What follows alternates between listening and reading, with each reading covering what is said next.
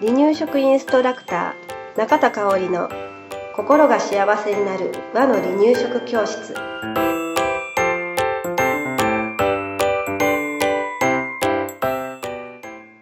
第86回です。番組アシスタントの山本智子です。よろしくお願いします。はい今日もよろしくお願いしますはい今日はねまあ多くのお母さんがうん。悩んでしまうところかもしれないという題材をお話ししたいと思います、今までもねちょっとちょろちょろとは話してきた内容ではあるんですけれど、うん。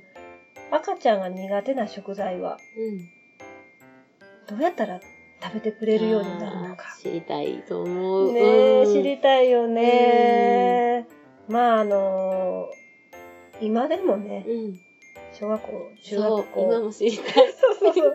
だったらうん。ね、子供たちもうん。苦手なもの一つ二つはうん。あり、あると思うんですよね。うん。まああの苦手な食材があっても、一つ二つあっても、うん。まあもう三つ四つ五つぐらいあったとしても、うんまあそんなに大きな問題ではないかなとは、うん。あの私思うんですね、うんうんうんうん私も食べられない食材ありますから。はい。うん。だけど、だけどやっぱり親心としては、うん何でも食べれるようになってほしいっていうのがそうね。そうそう、うんうん、食べてほしいって思うよね。ねだからね、まあ、これチャレンジしてみたらどうかなっていうことを今日3つポイントにしてお話ししたいと思います。で、まずね、ちょっと、えーお子さんの様子を見てはい。考えてもらいたいんですけれど、はい。あなたのお子さんはどうして食べてくれないのか、うんというところを観察してみましょうん。はい。う。うん。えー例えば野菜やったら、うん。野菜が苦手な子、うん例えば葉っぱもの、うんうんうん。苦手な子はうん何が嫌かな、色とか？そう、色もだよね。とうちの子はあの、口に入った時の感触ですごい、ううんん、違いがあったかな。うん嫌いなものに対して。うん。感触もやし、うん。きっと味がちょっとうん苦いものもあったりね、するよね。だから今日ちょうど保育所でその保育、うちの保育所の先生たちとその話題になったんだけれうど、ん。緑のものを食べない子がいるよねっていう話になって、うん。あの、口の中に入ってしまえば、うんあの食べるものもあるんだけれど、うん自分から好んでは食べないという。ね。ううんん。何かな色かな、うん緑やからかなっていう、うん、あの話をしたところなんですけれど、やっぱり色っていうのうもん、一つの。要因だったりするようね。ん。うん、で味うん食感、うん繊維が多いからうん飲み込みづらい噛みづらいっていうのもうんあると思います。はいはい。じゃあね、う肉とか魚うん。嫌がる子って何が嫌なの？かなあれね、なんかいつ飲み込んだらいいのかわからないけど、もさもさもさもさもさ感。そうそううんそうね、なんかこう、味は美味しいからうん口の中にどんどん入っていくけど、うんそのまま口の中でもたもさもさもさって、うん飲み込めないからビュって出しちゃう。うん、わかります。うん、みたいなのもあるし、うんうちの子やったら肉は脂肪が嫌やったと。ああ、うんなるほど。油っぽいところが。油っぽいのが今でも、も苦手なんですけれど、このあ肉の油が苦手だっていう子も中にはいます。うんうんだからあなたの赤ちゃんお子さんがなんで嫌なのかなっていうところをまず探ってみましょう。うん。うん。あのー肉の脂肪を取り除いて食べてくれるようになったら、うん。それでね、ね。終了、うんうん終了というか解決するしね。うん。うん、あのー緑が苦手やったらもう緑そのままボンって出すうん。じゃなくちょっとずつ加えていってあげるっていう調理の仕方してもうんいいしね。う。うんん、あのーまず原因を探りましょう。はいということで、うんえー次にできることというと、調理法に変化をつけてみるうん。ことに私はちょっと着目したいと思います。はい。で調理法に変化っていうと何だろうと思うんですけれど、うん。例えばいつも煮るとか湯がくうん。っていうね、うんこの調理の仕方ばかりしていたら、はい。蒸す焼くっていうのも試してみるといいかもしれないですね。うん。例えば、かぼちゃの煮物は苦手だけれど、かぼちゃ蒸したのは食べるとかね。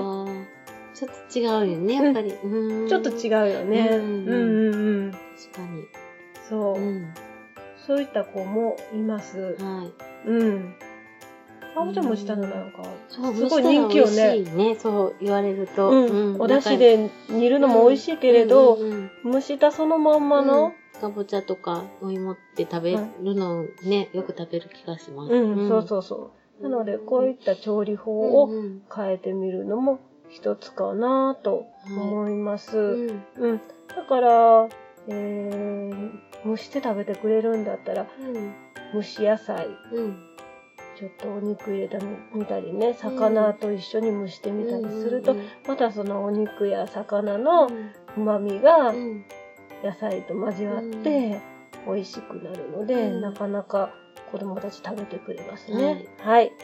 はい、次ね、えー二つ目です。とろみをつけてみるということですね。はいこれは食べやすくするということなんですけれど、はい繊維が多い野菜とかね、うんえーパサパサした肉や魚っていうのはとろみをつけるととても食べやすくなるのではい効果的かなと思います。